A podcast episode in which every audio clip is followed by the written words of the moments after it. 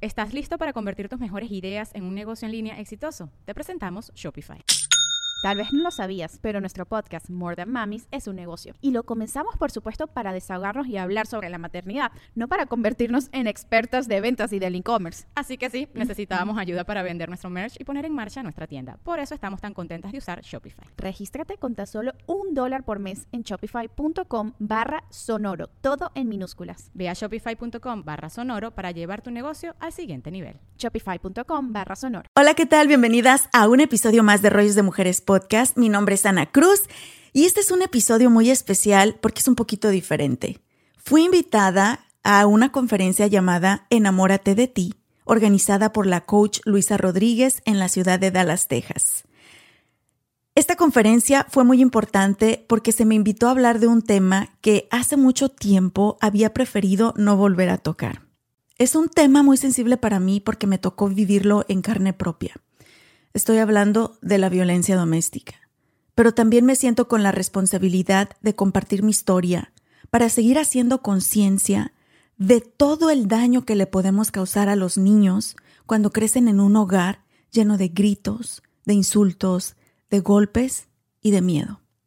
Así que espero que disfruten de esta entrevista y espero también que me ayuden a compartirlo para que sigamos haciendo conciencia y logremos algún día erradicar este gran problema social, la violencia doméstica. Así que bueno, antes de comenzar, les pido por favor que se suscriban, si están aquí en YouTube, suscríbanse, denle clic a la campanita, déjenos sus comentarios, compartan el episodio y también síganos en las redes sociales arroba rollos de mujeres, porque solo así vamos a poder seguir creciendo juntas, ¿ok? Disfruten la entrevista. Tiene mucho tiempo que yo la sigo. Si no la siguen, tienen toda la información en la diapositiva de la pantalla. Chicos, vamos a darle siguiente. Y hoy vamos a hablar de un tema súper interesante, mi querida Anita. Anita, porque ya tenemos, estamos en confianza, estamos entre amigas. Una de las razones por las que le pedí a Ana que habláramos de este tema, que sé que es súper delicado, es porque reconocemos la importancia en nuestra comunidad hispana de que se hable de esto y Anita nos va a hablar hoy acerca de cómo romper el ciclo de la violencia doméstica. Bienvenida, Anita. Muchas gracias y estoy súper contenta de estar con todos ustedes el día de hoy. Y sabes qué, Luisa, cuando me dijiste, hoy te invito para que hables, dije, ok, me aviento mi speech ahí de, de mis éxitos, de cómo he logrado cosas. Pero cuando ella me dijo, no, me gustaría que hablaras de violencia doméstica, hace mucho tiempo que, que quise dar la vuelta a la página, ¿verdad? Y en algún tiempo de mi vida Hice muchísimas campañas eh, contra la violencia doméstica mientras estuve trabajando en radio y pensé que ya había cerrado ese capítulo, pero cuando tú me dijiste, es que sigue siendo un problema muy grande en la comunidad latina, eh, creo que es importante que no me calle, que siga compartiendo mi historia, porque si tan solo una mujer sale de aquí el día de hoy, eh, empoderada, queriéndose a sí misma y sabiendo que hay salida de lo que sea que esté pasando, o conoce a alguien que lo esté pasando, creo que vale la pena volver a abrir esas heridas, porque aquellas que han pasado por esto sabemos que cada que se toca el tema nuevamente, se abren las heridas. Y ahorita que venía en camino te comento que venía platicando con mi esposo y me quebranté en el coche, comencé a llorar y yo, no, mi maquillaje, porque comenzamos a tocar temas de mi niñez que ahorita vamos a compartir con ustedes y dije, wow eh, pensé que a mis 41 años ya lo había superado, pero ¿saben qué? Eh, descubrí que nunca se supera y creo que hasta el día que esté en mi lecho de muerte van a ser heridas que voy a llevar conmigo, pero sí he aprendido a vivir con ellas, sí he aprendido a, a aprender, valga la redundancia, de lo que viví, Luisa. Así que muchas gracias.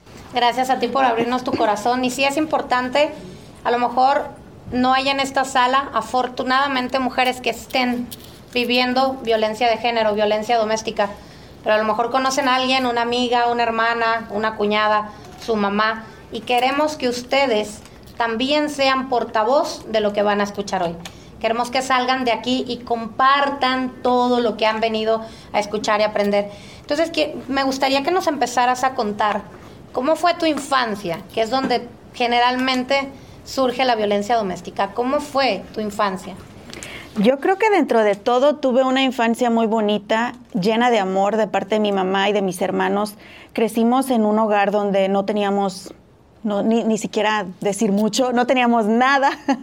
Lo he comentado varias veces que nuestro piso era de tierra, nuestras ventanas las cubríamos con cobijas viejas y plásticos para que no nos diera frío. Eh, justo también comentaba hace poquito que yo no había pensado que esto pudiera ser una historia, pero les voy a, les voy a enseñar mi mano. No sé si notan algo raro en mi mano.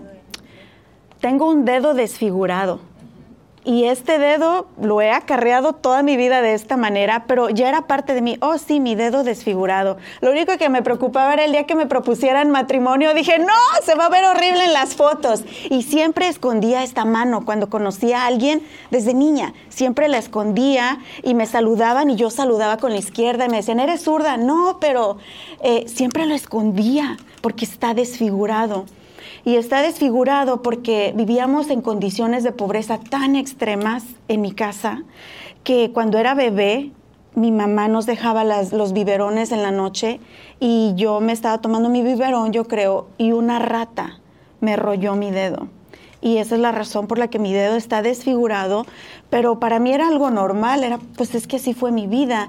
Y hace poquito mi esposo me estaba ayudando a escribir unas respuestas para una, una revista que querían hacerme una entrevista y eran en inglés. Y le dije, amor, corrígeme la ortografía porque todavía estoy en el nivel 1, 2, 3, 4, 5.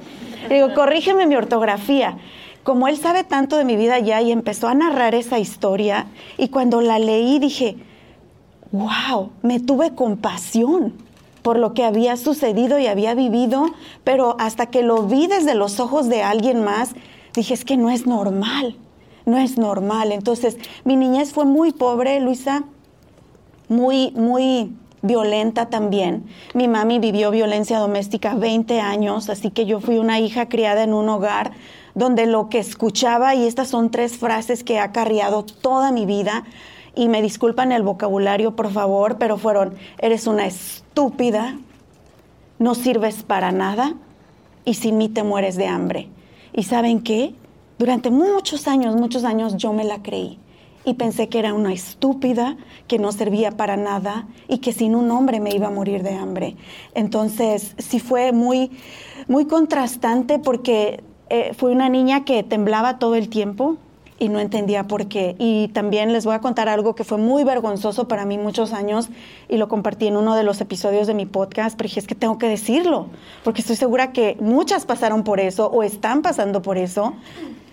Yo me hice pipí en la cama hasta que estaba en la universidad. Para mí era vergonzoso quedarme en la casa de alguien o esos viajes de escuela. Eh, hice mis prácticas profesionales en Televisa, en la Ciudad de México. ya estando en Televisa me aterraba porque me quedé en una casa de hospedaje con varios compañeros de la universidad y me daba vergüenza porque sabía que me podía hacer pipí en la cama. Y saben que no sentía, no sentía y yo me odié por mucho tiempo por eso. Me enojaba conmigo misma, me frustraba y decía, es que qué vergüenza, Ana, ¿cómo? Pero les juro por lo más sagrado que, que tengo que no sentía. Y tiempo después, mucho tiempo después, y hablando con varias amigas terapistas y psicólogas, entendí que yo me hacía pipí en la cama porque era una manera de protegerme de ese miedo que tenía de un padre violento que podía hacernos algo a mi mamá o a mis hermanos o a mí en cualquier momento. También fui una niña, Luisa, que recuerdo a los 13, 14 años de edad, que es la edad que tiene ahorita mi hijo mayor, yo dormía con un cuchillo porque tenía miedo que algo fuera a pasar. Entonces, fue contrastante con miedo, eh, con esa violencia, pero mi mamá nos, nos, nos llenó de tanto amor que, como lo mencioné, pensé que había tenido una niñez normal. Y, eso es cierto. Me gustaría que nos hablaras cómo era un poco más la relación de tu papá y tu mamá en el sentido de que puedan identificar qué es violencia porque muchas veces pensamos que violencia doméstica o violencia de género solo son golpes, pero hay muchos tipos de violencia. Y me gustaría que pudiéramos hablar un poco de eso para que nuestras chicas hoy vayan reconociendo. Y yo decía algo importante, cuando estuvimos haciendo la publicidad de la conferencia, les decía, si tienen hijas de 15 años, 14 años para adelante, llévenlas.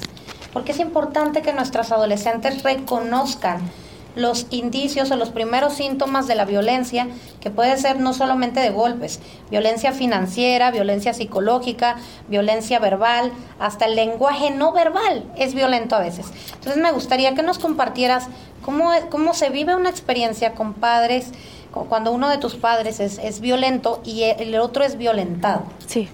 Y me encanta que hagas esa pregunta porque precisamente fui una de esas niñas que se juró a sí misma que nunca le iba a pasar lo mismo que le estaba pasando a mi mamá. Porque sí, eh, fue violencia física y violencia emocional y violencia financiera, todas las que has mencionado. Eh, un gran ejemplo fue, vivíamos en esas condiciones de pobreza extrema cuando mi papá era el típico norteño que se venía a los Estados Unidos y tenía dinero.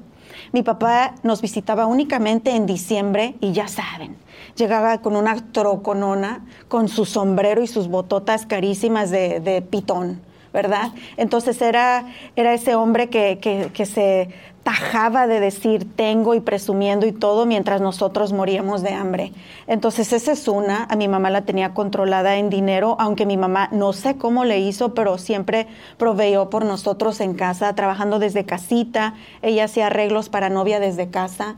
Mis recuerdos de mi mamá desde que tenía cuatro, cinco, siete años fue despertar a las tres de la mañana y ver a mi mamá en un rincón en la casa oscura porque no teníamos electricidad, a la luz de la vela encorvada, agachada, y te estoy hablando que mi mamá tendría unos 25, 27 años. Mi mamá encorvada, nos tuvo muy joven, encorvada, jorobada y trabajando con sus manitas a la luz de las velas. O sea, a pesar de que mi mamá sabía trabajar, sabía hacer la lucha y ella nos daba de comer, mi mamá sentía que necesitaba a mi papá por los miserables 100 dólares que mandaba cada cuatro o cinco meses y que todavía nos decía, tengo los talones de todo lo que me debes, sin mí se mueren de hambre. Recuerdo recibir notitas de papel en casa del único teléfono público que había en mi pueblo que le decían a mi mamá, te llama tu esposo en una hora. La cara de mi mamá de alegría sabiendo lo que era mi... Yo entendía a mis siete años lo que era mi papá, pero ese es, ese es la venda que muchas mujeres tenemos cuando estamos en una relación. Y mi mamá, córrenle, mi hijo, báñense, báñense, pónganse, pónganse lindos porque vamos a ir al teléfono público que tu papá va a hablar en una hora. Ahí vamos corriendo y sentados ahí esperando, porque no era una hora, mi papá, quién sabe qué andaría haciendo, y pasaban tres horas, nosotros ahí sentados, esperando una llamada telefónica de él, para que en cuanto entráramos a esa cabinita de madera donde uno hablaba, sé que muchas mueven la cabeza porque así lo vivieron en México, lo único que yo veía era las lágrimas de mi mamá. Y a través del, unicular del, teléfono yo alcanzaba a escuchar, eres una pendeja. Eh, todas esas frases que yo decía, ¿por qué mi mamá escucha esto? Nos íbamos mi mamá en lágrimas y ¿qué creen? Todavía teníamos que pagar. Porque pues obviamente tienes que pagar por el servicio del teléfono. Yo no, no entendía en mi cabeza. Todas esas cosas las vi, Luisa. Eh, sí, eh, manipulación económica, golpes. Yo llegué a ver que mi papá le daba cachetadas a mi mamá. Mi papá me dio cachetadas a mí en una ocasión, una vez y fue la última y ya fue el punto donde mi mamá lo aventó para fuera de la casa. Golpes, gritos, humillaciones, eh, cosas que de verdad que ya las había bloqueado en mi, en mi mente y me prometí a mí misma, a mí jamás me va a pasar, ningún hombre me va a tratar así. Desde los siete años yo le decía a mi mamá, déjalo mami, nosotros podemos, yo trabajo, te ayudamos. Ya trabajábamos, Luisa. Yo comencé a trabajar a los diez años de edad, no en, no ahí cualquier cosa, un trabajo formal, donde me pagaban y yo le daba el dinero a mi mamá. Eh, y sabía que podíamos a mis siete años, pero mi mamá pensó que no podía. Entonces son muchas cosas y sí, eh, lo que tú dices, tenemos que aprender esas señales porque vuelvo a lo mismo, me prometí que no me iba a pasar, que ningún hombre me iba a gritar, ni humillar, ni decir que no servía para nada, ni forzar a tener intimidad con él, que no me iba a decir que necesitaba de su dinero, por eso dije, quiero ir a la universidad, quiero estudiar una carrera porque eso me va a ayudar a mí. Pero quiero decirles a todas las que están aquí, a todos los que están aquí, de verdad, gracias caballeros por venir porque este es un problema de, todos, no nada más de mujeres.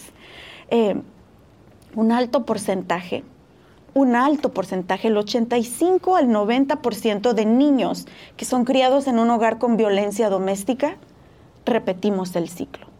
Y a pesar de haber ido a la universidad, a pesar de prometerme a mí misma que nadie me iba a tratar así, a pesar de pensar que ya estaba más preparada emocionalmente, repetí el ciclo. Luisa.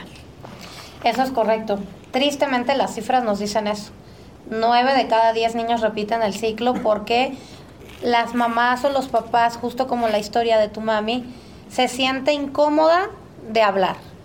Dos, no sabe a dónde ir. Ahora ya afortunadamente tenemos más recursos, esto es más visible, esto es más hablado, pero hace muchos años, nuestras generaciones atrás, tres o cuatro generaciones, primero tenían vergüenza. Segundo, era normalizado. Si se quejaban con alguien, le decían, pero ¿por qué te quejas? Es tu marido. Sí. ¿No? Generalmente las mujeres también sabemos que hay hombres violentados por las mujeres, pero es más el número de mujeres violentadas por los hombres. Sí. Y sí, se repite el ciclo. ¿En qué momento te das cuenta, te haces consciente de que vivías en un hogar en donde había violencia doméstica? Yo creo que los primeros años pensé que era normal, que así eran todos los hogares, que el hombre tenía que ser agresivo y que así me había tocado vivir. Pero en el momento donde realmente dije, no, es que esto no es normal, a los 15 años de edad, eh, mi mamá me sienta con ella a platicar y me dice, necesito compartir algo contigo, ya sabes, esos secretos de familia que, que, que te dan miedo, ¿verdad? Porque que no soy tu hija, me adoptaste o algo así. y mi mami, este, de mujer a mujer, platicó de muchas cosas conmigo, muchas cosas muy fuertes que le sucedieron a ella en manos de mi papá.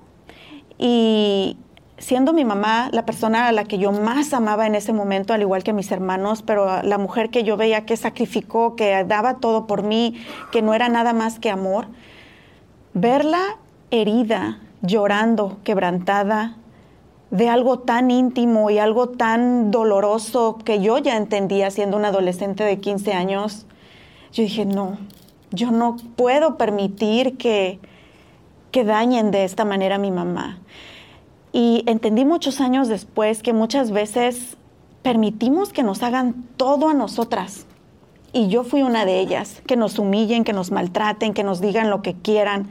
Inclusive nosotras mismas lo hacemos. Qué gorda estás, Ana, mira nada más, qué chaparra estás, que, que, que, que los barros, que las arrugas ya me están que las canas. Nosotras nos maltratamos de una manera como nadie más tiene el poder de hacerlo.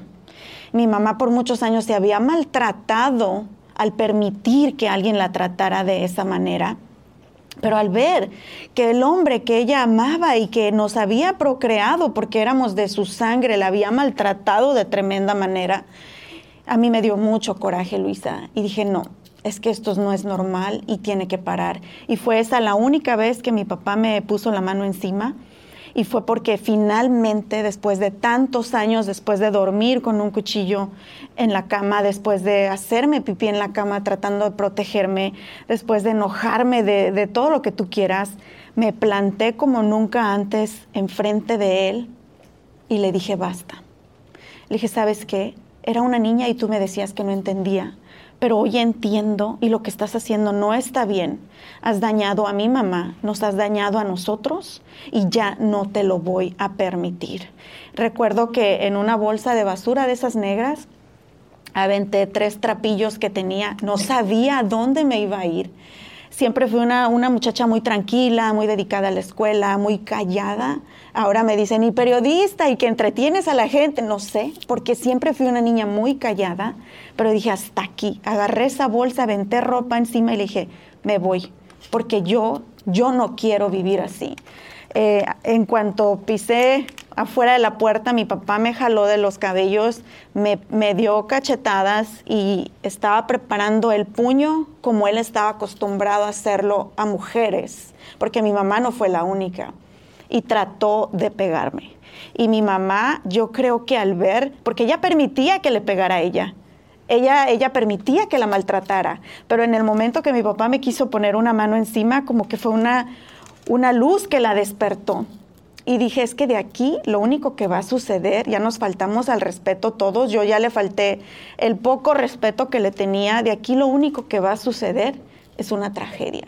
Entonces en ese momento eh, me enfoqué y busqué el camino, no me dejaron ir, mi mamá llorando me suplicó que no me fuera y que bueno, porque no sabían a dónde me iba a ir. pero mi mamá me suplicó que no me fuera, que trabajáramos juntos en familia para encontrar la salida de ese infierno, porque de la única manera que yo lo puedo escribir es un infierno donde vivíamos. Y sí, a partir de ahí me enfoqué en la escuela. En cuanto fui a la universidad, renté un departamento, trabajaba fuera de la universidad, eran las 12 de la noche, yo llegaba a casa, dormía cuatro o cinco horas y me iba a la universidad, pero solo así podía pagar un departamento y fue la manera en que pude ayudar a mi familia a, que saliera de eso. Pero fue en ese momento cuando por fin pude ver a la cara a mi padre, a los ojos y ya no le tuve miedo. Porque déjenme decirle una cosa, el abusador es otro ser humano lleno de heridas, lleno de traumas y lleno de miedos. Lo único que lo hace sentirse fuerte es tener poder sobre algo o sobre alguien. Y normalmente su víctima va a ser su pareja o sus hijos o ambos. Entonces lo único que inflaba ese ego y ese poder de mi papá era el miedo que nosotros le teníamos. Pero en el momento que yo lo vi a los ojos y le dije, ya no te tengo miedo, y esto va a parar. Les juro que sentí que mi papá se hizo chiquito, chiquito. Y de ahí ya nada más dependió de nosotros, de, de tratar de salir de ahí. ¿Te sientes estancado en tu trabajo y no sabes qué hacer? ¿O quieres prepararte mejor para obtener un mejor empleo o un aumento? ¿O por qué no? Tal vez quieres abrir tu propio negocio. Este evento es para ti. La conferencia anual SER es un evento completamente gratis que ofrece talleres educativos sobre emprendimiento y capacitación. Además habrá conferencistas expertos en diferentes áreas y con historias de éxito que te van a inspirar. Cientos de personas reunidas en un solo lugar, haciendo networking y creciendo juntos. Y si eres dueño de tu propio negocio, tienes la oportunidad de tener tu propia mesa o vendor booth para que expongas tu marca y vendas tus productos o tus servicios completamente gratis. Pero hay cupo limitado, así que date prisa. Regístrate en este momento en el enlace que te comparto en la descripción de este episodio o visita la página web de Ser National que aparece en pantalla. La conferencia anual Ser será este 4 de abril en el Urban Convention Center en Las Colinas completamente gratis. Es el evento del año que no te puedes perder. Ah, y te quedas hasta el final porque habrá una recepción padrísima con bocadillos, música en vivo, muchas rifas y otras sorpresas. Así que Ahí nos vemos. Mis amores, ahora que he estado pasando más tiempo en casa y cocinando para mi familia, me he dado cuenta del gran impacto positivo que tiene para su salud física y mental el comer rico y saludable. Y amo ir al Río Grande Latin Market a comprar mis frutas y verduras frescas. También tienen los mejores cortes y calidad en carnes y mariscos y encuentro todo lo que necesito para mis recetas tradicionales favoritas. Imagínense, desde pasote hasta huitlacoche. Ahí lo encuentran. Y lo lo mejor de todo es que tienen especiales cada semana, porque sé lo importante que es ahorrar dinero, especialmente en estos momentos, ¿verdad? Visita tu tienda al Río Grande Latin Market más cercana en el área de Dallas Fort Worth y también visita su página web elriogrande.net para inspirarte con sus recetas. Si vives en el área de Dallas Fort Worth o estás de visita por estos rumbos, tienes que visitar Traders Village en Grand Prairie. Vas a encontrar más de 3.000 puestos de vendedores locales, desde botas, sombreros, joyería, juguetes, herramientas, plantas y mucho más. También venden comida deliciosa y tienen música en vivo y entretenimiento todos los fines de semana. Y para entretener a los niños y también a los grandes, pueden disfrutar de los juegos mecánicos de Prairie Playland, incluyendo la increíble montaña rusa Prairie Screamer. Si aún no te has subido, no sé qué estás esperando. Abierto sábados y domingos, la entrada es gratis y el estacionamiento cuesta tan solo 5 dólares. Traders Village de Grand Prairie. De salir adelante. Y dices algo muy importante. ¿Qué puede ser el paso más difícil? Perderle el miedo a tu, a tu agresor. Y lo vuelvo a repetir, afortunadamente ahora se habla más de esto, tenemos muchos lugares a donde ir, espacios como estos donde tú nos abres el corazón y aprender, reconocer que el primer paso es perder el miedo. Sí. Hablar, como lo hizo tu mamá, que estoy segura que fue lo que te empoderó a ti también de decirle a él, a esto se acaba aquí. En el momento en el que tu mamá te defendió, y muchas pueden estar diciendo, pero ¿por qué la mamá no se defendía y sí defendía a los hijos? son las cosas de la mente, son las cosas del humano. Sí. Pero gracias a Dios llegan esos momentos en los que tu mamá habló, tu mamá abrió sus heridas contigo y empezaron a romper con el ciclo. Ese es el primer paso, aceptarlo. Sí. El primer paso es aceptar que estoy siendo violentada de alguna forma, donde, ¿cómo saber si estoy siendo violentada? Donde no se sienta cómodo, ahí es. Donde no se sienta cómodo, la intimidad, el dinero, las miradas, cómo me toca, cómo me habla y por supuesto si me pega, Claro. si me humilla, ahí es, ahí está la violencia doméstica. Y justo eso viene mi, mi siguiente pregunta. ¿Cómo te sentías en ese momento física y mentalmente? ¿Y cómo te sientes ahora para que nuestras mujeres hoy puedan percibir claramente la diferencia de cómo se siente una mujer estando violentada y cómo se siente una mujer que cada día lo está superando? Yo creo que en el caso de la violencia con mi papá es algo que lo comenté al principio, nunca voy a superar. Yo creo que son heridas que voy a arrastrar toda mi vida, porque inclusive en mi vida actual, mi matrimonio con mi esposo, que yo sé que no entiende mucho de lo que digo porque no habla mucho español, pero él vive mis traumas. Ha habido situaciones cuando, cuando éramos novios, recuerdo que me hizo de cenar en su casa, me invitó a su departamento y hizo de cenar y verlo lavando trastes, cocinando, esforzándose, para mí era algo que no merecía. Y él está de testigo que ese día yo terminé con él, imagínense. Y él me dice, pero ¿por qué? ¿Qué hice? Es que no estaba acostumbrada a que me trataran bien. Y yo dije, es que yo no merezco esto. Y ha sido un proceso, inclusive hoy en día todavía a veces él me dice algo, cualquier cosa. ¿Por qué? Porque me pongo a la defensiva. Y algo que a él le dolía mucho, por ejemplo, al inicio de nuestra relación, y porque fui muchos años una mamá soltera, me acostumbré a desde que tenía 10 años de edad de yo trabajar, de no pedir dinero a nadie, de no depender de nadie, porque era una estúpida, una buena para nada y sin él me moría de hambre, ¿verdad? Y luego mi primer matrimonio me fue igual. Y no fue violencia física en absoluto. Mi primer esposo era la persona con el labio más dulce que pueden conocer. Era la persona que me decía, te ves hermosa, eres la mejor, eh, todo lo que tú quieras. Pero ¿saben qué? Mi esposo, mi primer esposo nunca trabajó, yo lo mantenía, me manipulaba emocionalmente, me fui infiel una y otra y otra vez y yo buscaba que me diera un golpe. Yo esperaba ver sangre, yo esperaba ver lo que vi con mi mamá para yo aceptar que estaba viviendo violencia doméstica. Me mintió desde el primer día que lo conocí. Mucha gente que me conoce de hace años que he estado aquí en medios ni siquiera saben quién es él. Por respeto a mi hijo, por respeto a mi hijo mayor, pero viví tanto con él, pero jamás un golpe, ni jamás un grito. Él me hablaba así, I love. ¿Cómo yo pensaba que él me iba a estar violentando? Pero esa fue violencia mental y violencia financiera. Porque violencia financiera no nada más es que no te dé dinero, es que te quite tu dinero y te abuse de esa manera.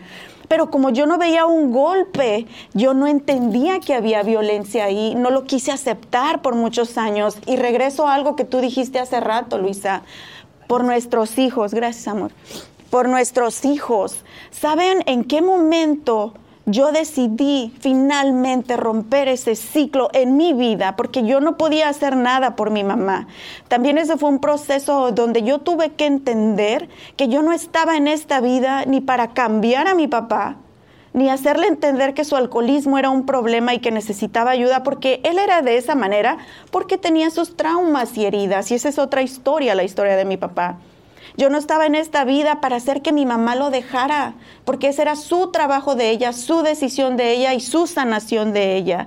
Pero yo sí estoy en esta vida para cambiar mi vida y mientras tenía control en la de mi, de mi hijo para proteger a mi hijo. Y en el momento que yo decidí romper ese ciclo en mi vida con mi primer matrimonio, fue en el momento donde yo me doy cuenta que estoy embarazada.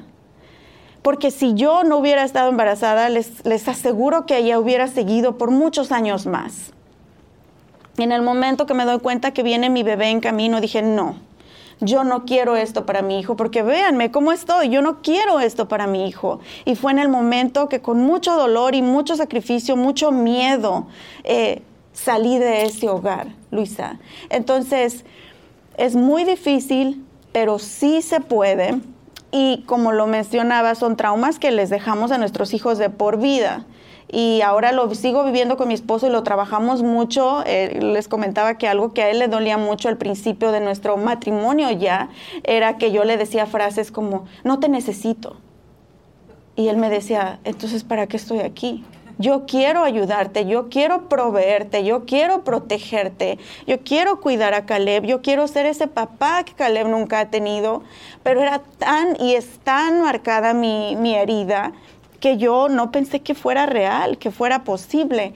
Y hemos eh, trabajado juntos y pasado tantas cosas juntos que yo le digo, es que no me puedes dar más pruebas de amor porque tu día a día es prueba de amor para mí y ha hecho cosas increíbles por nosotros, por mi hijo, eh, una de las más grandes y, la comenté también en un episodio de mi podcast.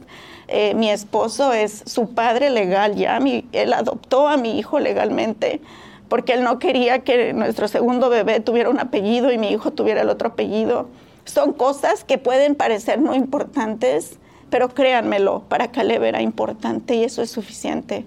Entonces, ha sido un proceso, Luisa. Son heridas que, que no se van, pero tenemos que aprender a vivir con ellas. Y justo eso para las que nos estén escuchando y para las que lleven este mensaje. ¿Cómo lo haces cada día? ¿Cómo has logrado ir viendo tu herida, integrándola porque es parte de tu historia y le, diste la vuelta.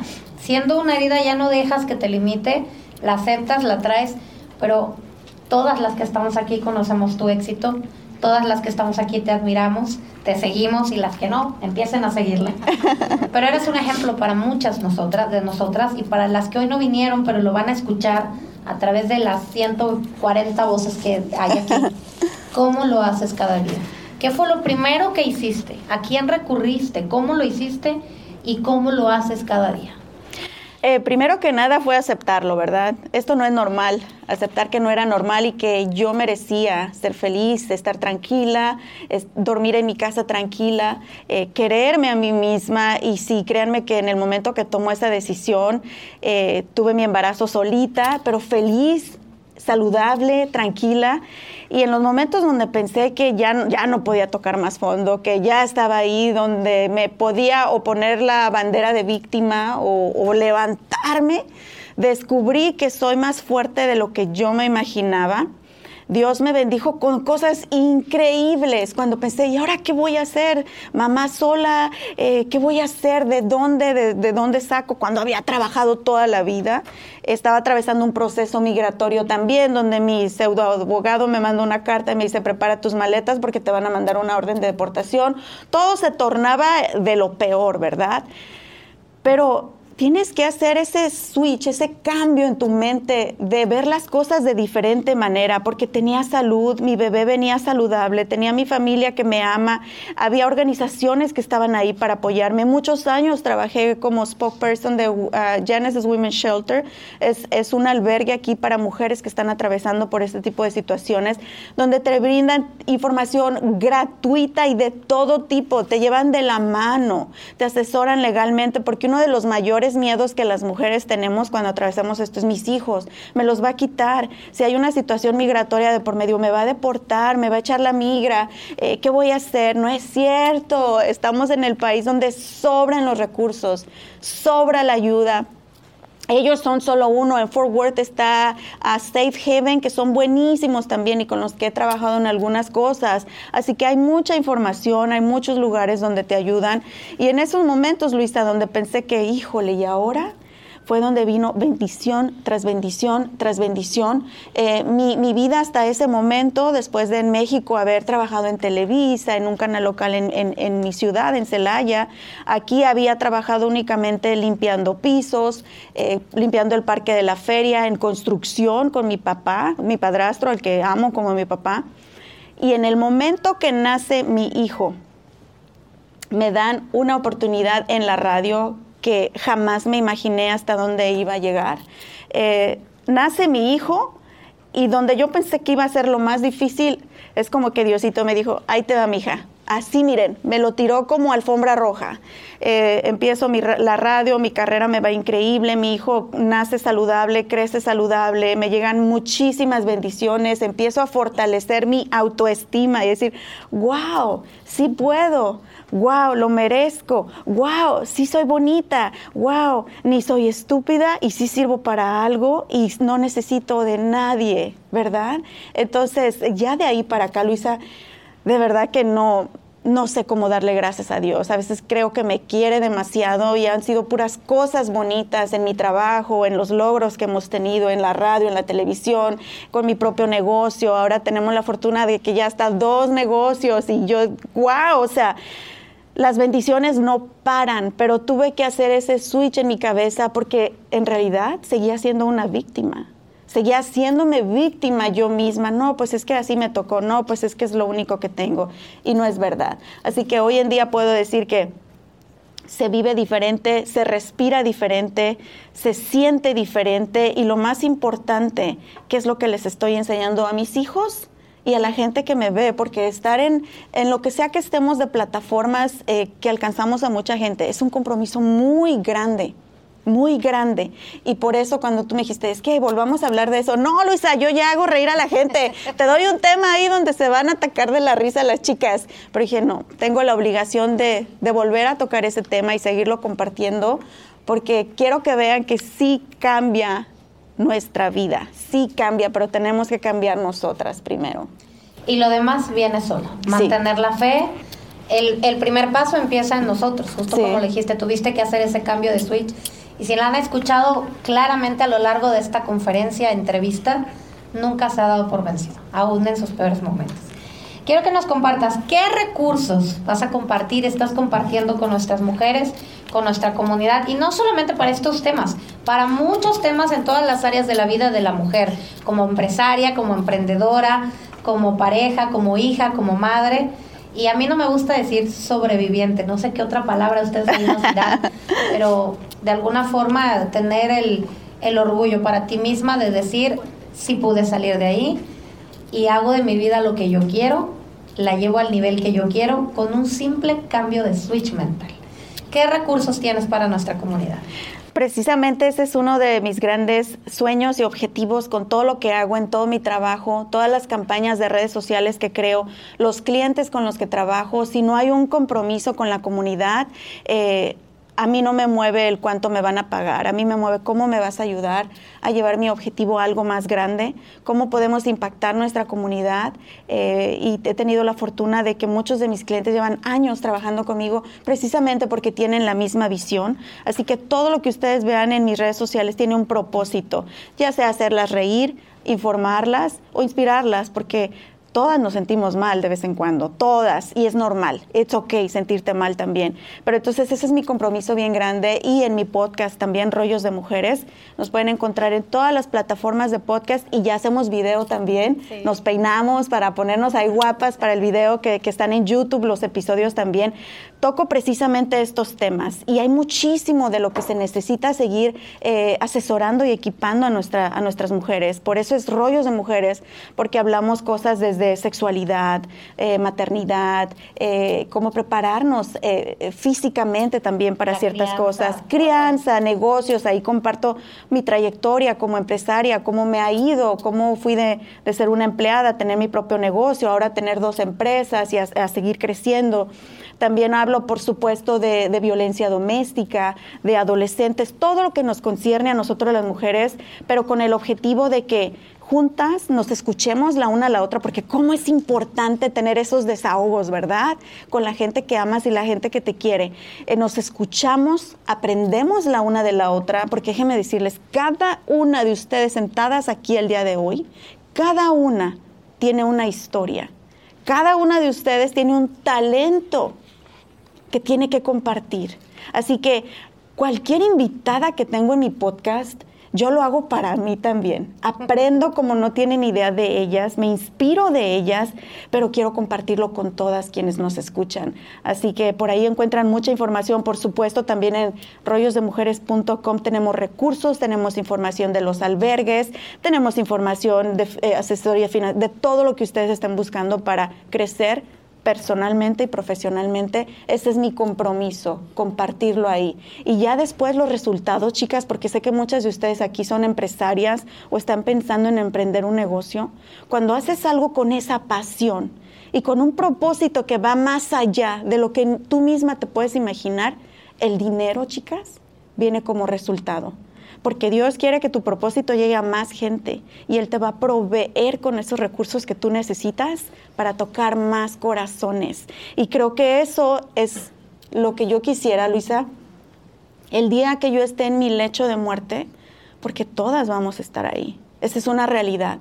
Todas vamos a llegar a ese último segundo en una cama o donde estemos, donde quiero respirar mi último suspiro y voltear para atrás y no quiero decir, hubiera. Entonces, se los dejo de tarea a ustedes también. Por cualquier cosa que estén sucediendo, no necesariamente tiene que ser una relación violenta. Puede ser una relación violenta contigo misma. ¿Cómo te estás tratando? Te has visto al espejo y te has dicho, qué fregona eres, qué bien lo estás haciendo, cuánto has aguantado. Estoy orgullosa de ti. Te ves hermosa. ¿Lo han hecho? Se los dejo de tarea. Muchas gracias. Pues para cerrar, este es un tema que yo creo que nos llevaría como 20 episodios del podcast. Un cafecito mejor, nos vamos a echar un café. Y pero para que Ay, sí, qué rico. Para la tardecita un vinito, pero para que eso pase, por favor, no se pueden perder el podcast de Anita, Rollos de Mujeres cada semana. Que ahí has estado tú. Que ahí he estado, ya también he tenido el honor de estar en el en, en, entrevistada por Anita. No se lo pierdan, porque para hablar de estos temas nos falta tiempo y para eso están las plataformas. Síganla en sus redes sociales, síganla en su podcast. Y para cerrar les vamos a dar la oportunidad, ¿cómo andan mis hosts de tiempo? Creo que estamos a tiempo, según yo. Justos. Vamos a dar oportunidad, tres preguntas que le quieran hacer a Anita para cerrar esta primera conferencia de Amórate de ti. Y me puede preguntar también cómo, conocí a mi marido, porque eso también, eso también lo aprendemos de los golpes de la vida, a no repetir patrones, chicas, ¿ok? Porque son dos relaciones completamente diferentes. También se vale preguntar. Pregunta por acá. Gracias. ¿Has perdonado a tu padre y tienes una relación con él ahora? Mil gracias por esa pregunta, amor. Y sabes que en el podcast cada invitado que tengo me pregunta lo mismo y me tratan de dar terapia de que cierre el ciclo, cierre el ciclo. Y sabes que por muchos años, no, amor. Eh, lo he perdonado, pero no, no tengo una relación con él por una razón. Mi papá sigue siendo el mismo. Y en esta vida tenemos que aprender a en nuestra vida no tener a las personas que nos hacen daño no te sientas culpable ni quieras forzar relaciones, porque si mi papá estuviera aquí en mi vida todavía, seguiría hablándome de la misma manera, seguiría yo viéndolo tomar y eso a mí me, me, pone muy nerviosa. Mi esposo no toma y fue una de las cosas que vi, no, ya no, ya no, alguien que no tome, pero no, cerré ese ciclo en el sentido de que me perdoné a mí, lo perdoné a él, pero no es una persona que quiero en mi vida y le deseo lo mejor, oro por él todos los días, pido lo mejor para él, que Dios lo ayude a sanar sus traumas, pero no me siento culpable por no quererlo en mi vida. Y tengo mi padrastro que llevo ya más años conviviendo con él, más de 20 años que lleva él con mi mamá, y lo amo como mi papá y no, no, no tengo ese vacío y a veces nosotros queremos forzar esos cierres que, que te van a hacer más daño. Sí lo puedes perdonar a distancia, en serio, ya, ya hay tecnología. Pero no, no tengo una relación con él, amor. Sé que está vivo, sé que está bien y sé que sigue jodiendo a alguien más porque está con otra señora. Pobrecita, ojalá que salga pronto de ahí también. Gracias. Gracias. Y es importante lo que dices, quiero, quiero resaltar muchísimo esto. Estás, todo lo con, estás en todo lo correcto para la salud mental no somos malas cuando alejamos de nuestra vida a quien nos haga daño. Cualquier tipo de daño.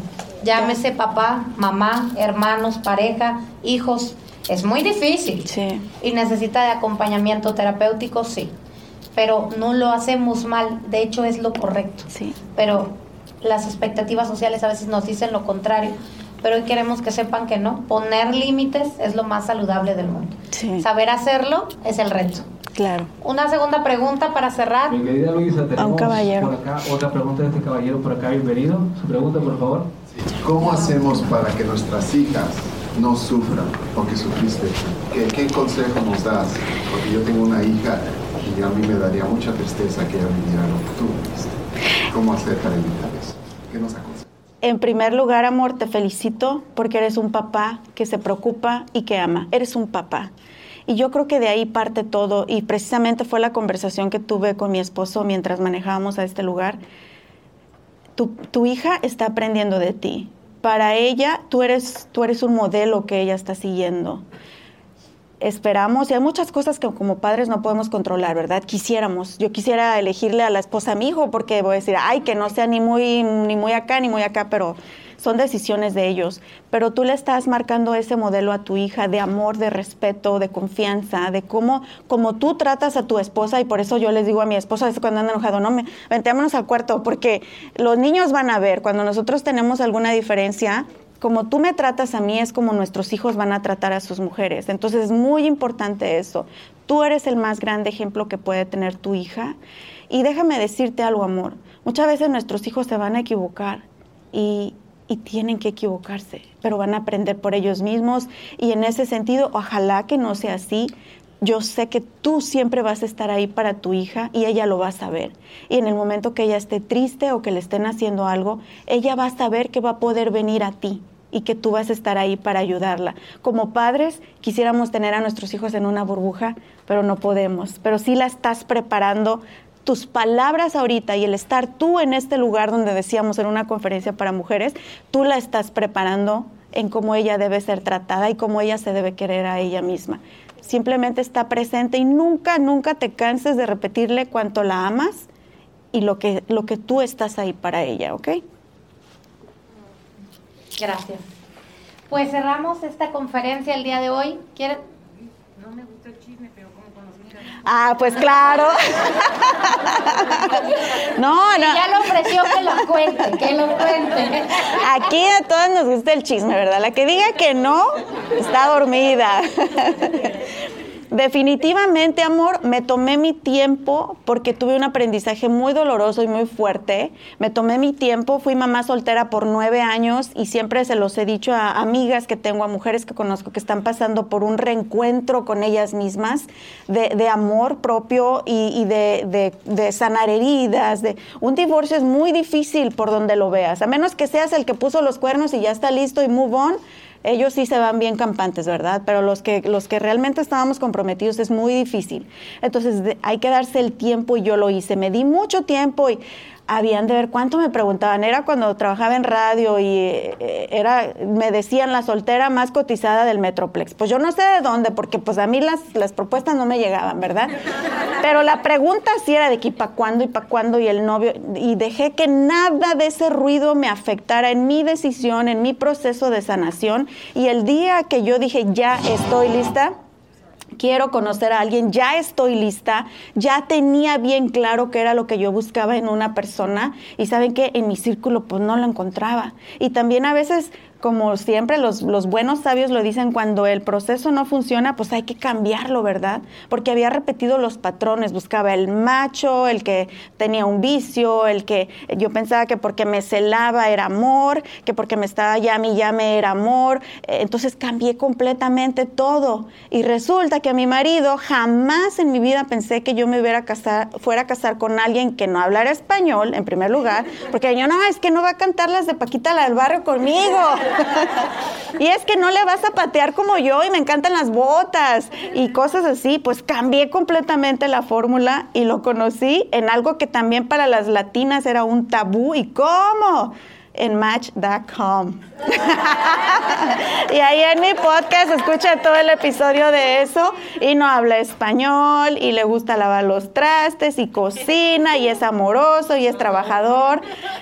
Pero vieron cómo me costó aprender la lección, pero chicas, y, algo que quiero decirles también, y, y creo que aprendí de todo ese proceso, uno de mujer también tiene que aprender a comunicar nuestras necesidades con nuestra pareja.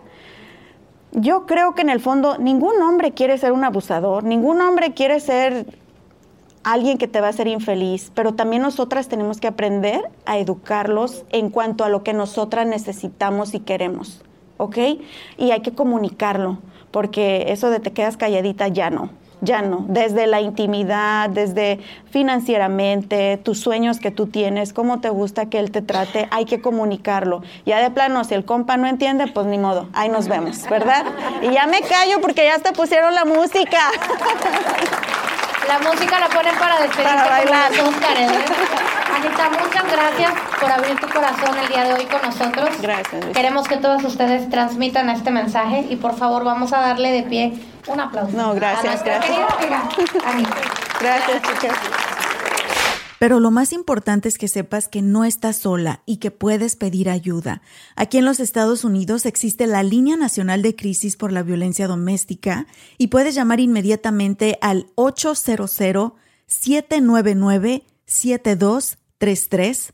Te repito el número 800-799-7233 o puedes mandar un mensaje de texto al 88788. Envía un mensaje de texto al 88788 con la palabra START.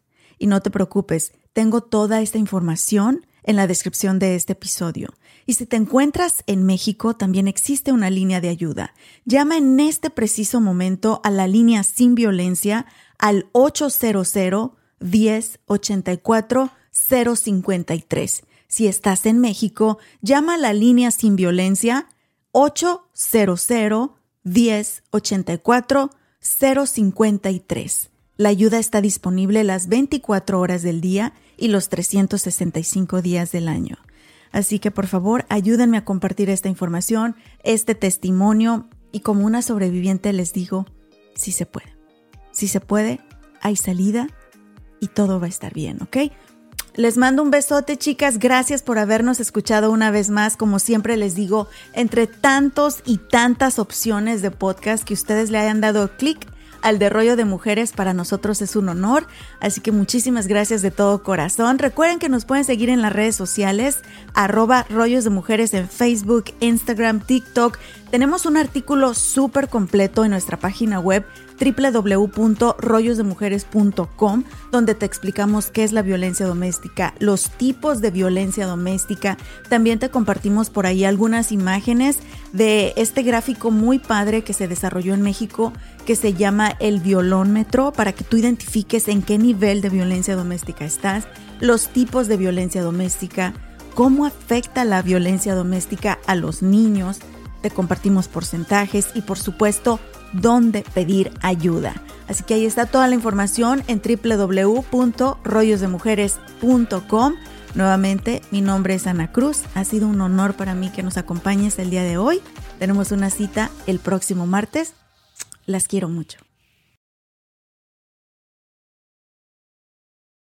Hello, it is Ryan, and we could all use an extra bright spot in our day, couldn't we? Just to make up for things like sitting in traffic, doing the dishes, counting your steps, you know, all the mundane stuff. That is why I'm such a big fan of Chumba Casino. Chumba Casino has all your favorite social casino style games that you can play for free anytime, anywhere with daily bonuses. That should brighten your day a little. Actually, a lot. So sign up now at chumbacasino.com. That's chumbacasino.com. No purchase necessary. Group. Void were prohibited by law. See terms and conditions. 18 plus.